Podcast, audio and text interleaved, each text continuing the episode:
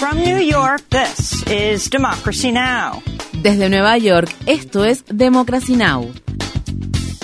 Democracy Now! es un noticiero internacional de radio y televisión que se transmite desde Estados Unidos a través de Internet en democracynow.org.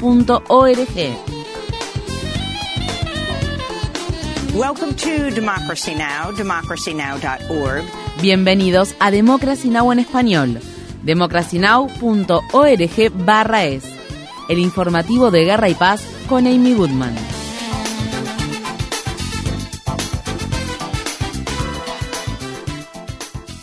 Hawái, el número de muertes por el incendio forestal ocurrido en la isla de Maui asciende a 96 y sigue aumentando, lo que lo convierte en el incendio forestal más mortífero que se ha registrado en Estados Unidos en los últimos 100 años. Las autoridades han establecido centros de recursos para familias para ayudar a los supervivientes que intentan de manera desesperada localizar a sus familiares y amigos desaparecidos. Estas fueron las palabras expresadas por un residente de Maui que dijo este fin de semana que nueve de sus familiares se encontraban desaparecidos.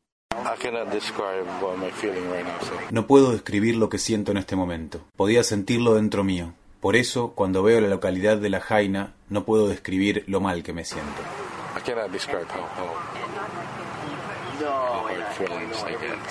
El incendio destruyó la histórica localidad de La Jaina al tiempo que las ráfagas de viento de hasta 130 kilómetros por hora del huracán Dora lo propagaban a una velocidad de 1,6 kilómetros por minuto. Una demanda colectiva que fue presentada contra el mayor proveedor de electricidad de Hawái, la compañía Hawaiian Electric Industries, alega que su tendido eléctrico fue arrastrado por los fuertes vientos, lo que ayudó que el incendio forestal se propagara a una velocidad tan rápida y que la empresa debería haber cortado el suministro de energía de su tendido eléctrico tras la emisión de una alerta de fuertes vientos. Para más información sobre los incendios forestales en Hawái y la crisis generada por el cambio climático, visite nuestro sitio web democracynow.org/es. En Níger, la junta militar gobernante anunció que el depuesto presidente Mohamed Bazoum será juzgado por alta traición tras ser destituido en el golpe de Estado del 26 de julio. Estados Unidos advirtió la semana pasada sobre el deterioro de la salud de Basum y de dos de sus familiares, quienes están recluidos en el Palacio Presidencial en la capital de Níger, Niamey, con suministros cada vez más escasos de alimentos y sin electricidad.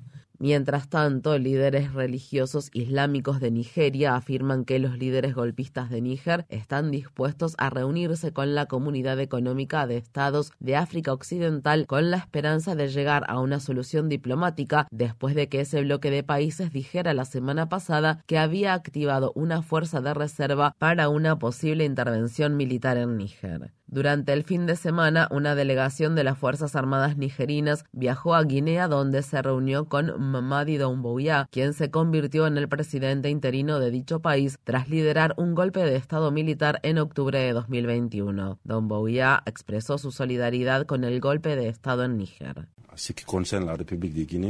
En lo que respecta a la República de Guinea, nosotros somos panafricanos.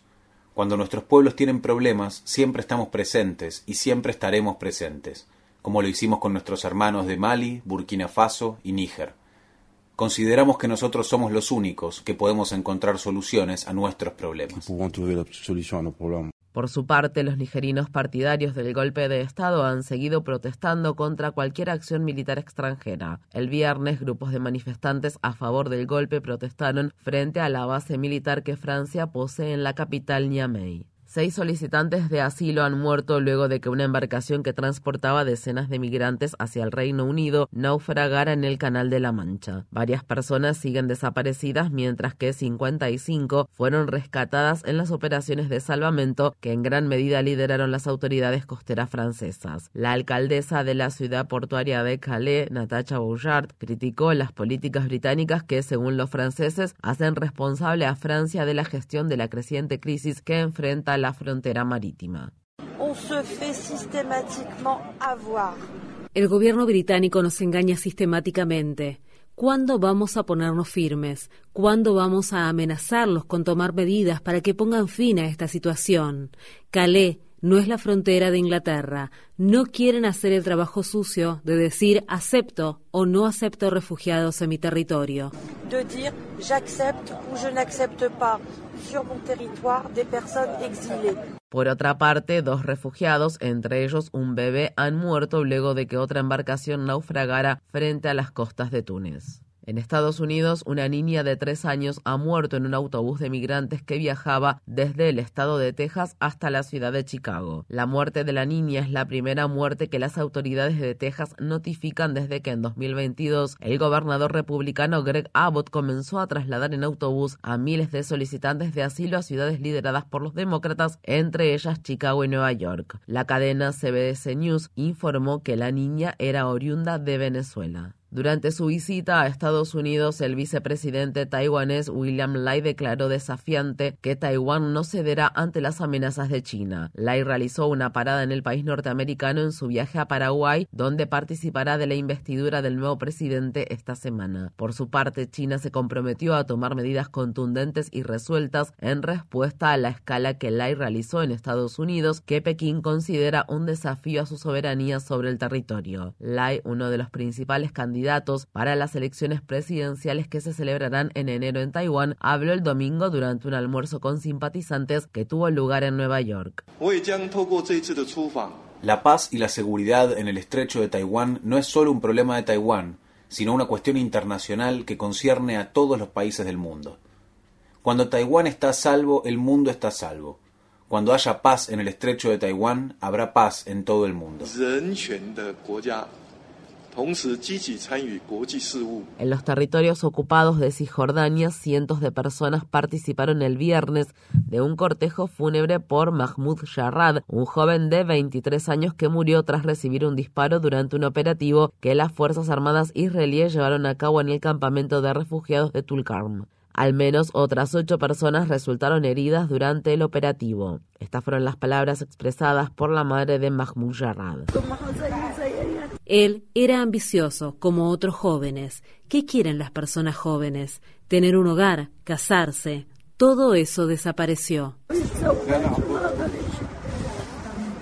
Un grupo de más de 1.500 académicos de todo el mundo, incluidos israelíes y estadounidenses, firmaron una declaración que condena el régimen de apartheid que Israel aplica contra los palestinos. Los académicos escribieron, no puede haber democracia para los judíos en Israel mientras los palestinos vivan bajo un régimen de apartheid. Entre otras noticias de la región, funcionarios palestinos, entre ellos el presidente Mahmoud Abbas, dieron la bienvenida a su primer embajador saudí, Nayef al-Sudairi servirá como embajador para los territorios palestinos y cónsul general en Jerusalén. Esto se produce al tiempo que Estados Unidos ha estado presionando para que se normalicen las relaciones entre Arabia Saudí e Israel. Jordania promulgó lo que las organizaciones de defensa de los derechos humanos han calificado de ley draconiana contra el cibercrimen. La legislación que entrará en vigor dentro de un mes castiga con penas de prisión y multas la publicación de contenido que sea considerado inmoral, insultante para la religión o perjudicial para la unidad nacional. También sanciona a quienes publican nombres o fotos de policías en Internet y prohíbe ciertas medidas que protegen la identidad de un usuario. Más de una docena de organizaciones de defensa de los derechos humanos, incluida la organización Human Rights Watch, emitieron una declaración que decía, las vagas disposiciones abren la puerta para que el Poder Ejecutivo jordano castiga a las personas por ejercer su derecho a la libertad de expresión, obligando a los jueces a condenar a los ciudadanos en la mayoría de los casos. La ONU anunció el viernes que ha completado el trasvase de más de mil millones de barriles de petróleo de un superpetrolero en descomposición que se encuentra anclado frente a la costa yemení del Mar Rojo.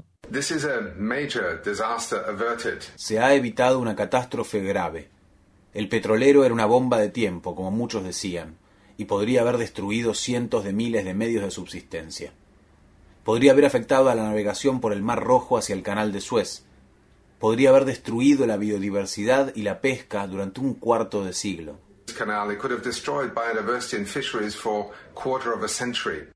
En Pakistán, el senador por la provincia de Baluchistán, Anwar Ulak Kakar, ha sido nombrado primer ministro interino en víspera de las elecciones que deberán celebrarse en un plazo de 90 días, luego de la disolución la semana pasada de la Asamblea Nacional. Sin embargo, no está claro si el país estará listo para celebrar las elecciones en noviembre, ya que el gobierno saliente del primer ministro, Jebaz Sharif, aprobó un nuevo censo, por lo que ahora la Comisión Electoral tendrá que trazar de forma apresurada los nuevos distritos electorales electorales. Los observadores internacionales advierten que un retraso en las elecciones podría otorgar mayor control a los militares que ya ejercen un poder significativo en la política pakistaní. El ex primer ministro Imran Khan, que ha acusado a las Fuerzas Armadas de persecución, se encuentra encarcelado y tiene prohibido presentarse a las elecciones tras ser condenado por corrupción, cargos que él ha negado. En Argentina, los votantes emitieron el domingo sus votos en unas elecciones primarias muy concurridas. El populista de extrema derecha Javier Milei logró un sorpresivo triunfo tras obtener el mayor número de votos, alrededor del 30%. Milei, de 52 años, es un admirador del expresidente estadounidense Donald Trump, que ha prometido cerrar el Banco Central de Argentina, se opone a la educación sexual, quiere facilitar la compra de armas y niega la crisis generada por el cambio climático. Milei, quien ocupa un escaño en el Congreso argentino desde 2021, se dirigió el domingo a sus partidarios. Estamos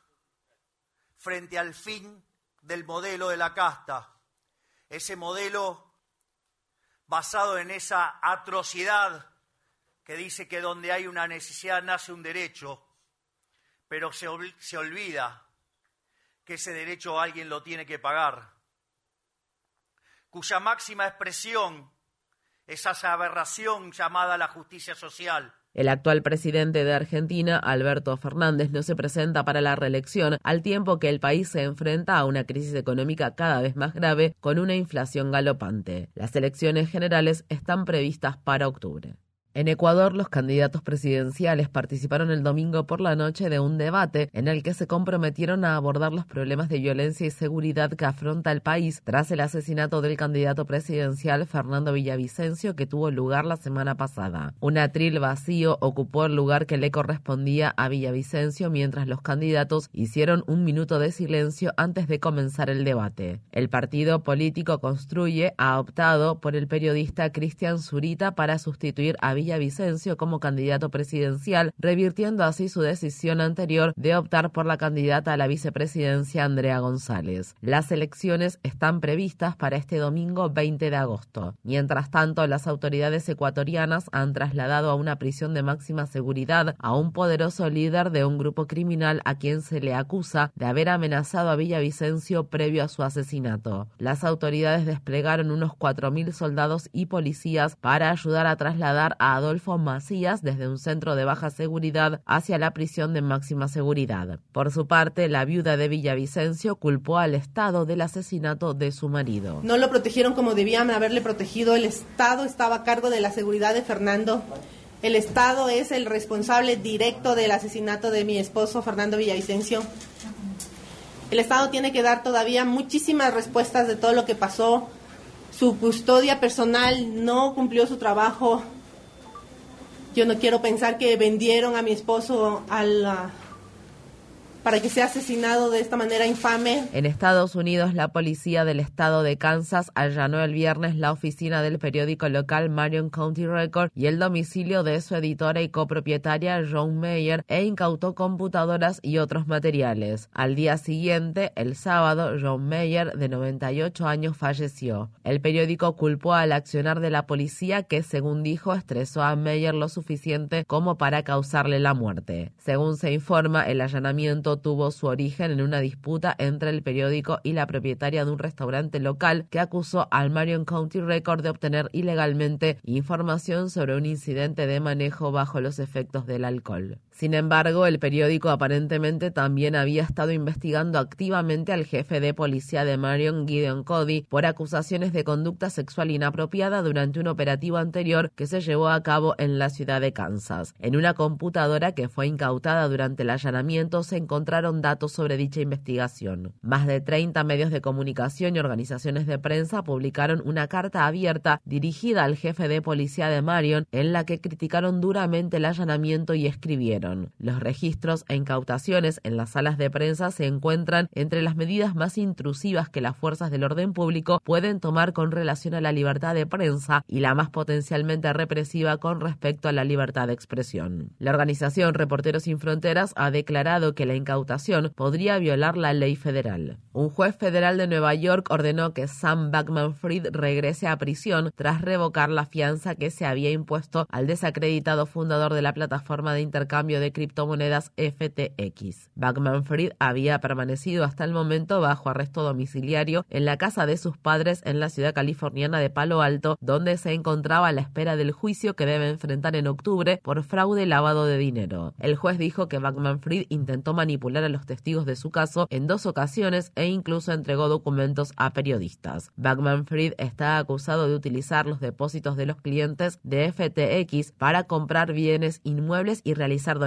políticas y benéficas. El fiscal general de Estados Unidos, Merrick Garland, nombró a David Weiss, el fiscal federal que investiga a Hunter Biden, como fiscal especial para el caso. Los fiscales dijeron que no podían llegar a un nuevo acuerdo de culpabilidad para resolver los cargos de evasión fiscal y posesión de armas de fuego que enfrenta el hijo del presidente luego de que una jueza rechazara en julio un acuerdo anterior. El giro más reciente en el caso aumenta significativamente la posibilidad de que Hunter Biden deba enfrentar un juicio mientras su padre hace campaña para la reelección. En el estado de Georgia, la fiscal de distrito del condado de Fulton, Fanny Willis, llamó este martes al ex vicegobernador de Georgia, Jeff Duncan, y al periodista George Chidi para que comparezcan ante un gran jurado que investiga los esfuerzos de Donald Trump para revocar los resultados de las elecciones presidenciales de 2020 en dicho estado. Según se cree, Chidi se topó con una reunión de compromisarios falsos partidarios de Trump en el Capitolio del estado de Georgia. Se espera que Georgia presente esta semana una cuarta acusación contra el el expresidente Trump y sus cómplices con posibles cargos contra unas 12 personas. En otras noticias del estado de Georgia, los activistas que hacen campaña para conseguir un referéndum público sobre el centro de capacitación policial conocido como Cop City han conseguido 80.000 firmas, por lo que superaron la cantidad mínima necesaria para que la medida se incluya en la papeleta electoral de noviembre. La campaña Vote para detener la Cop City se ha fijado como objetivo alcanzar las 100.000 firmas antes de presentar presentar la petición el próximo lunes.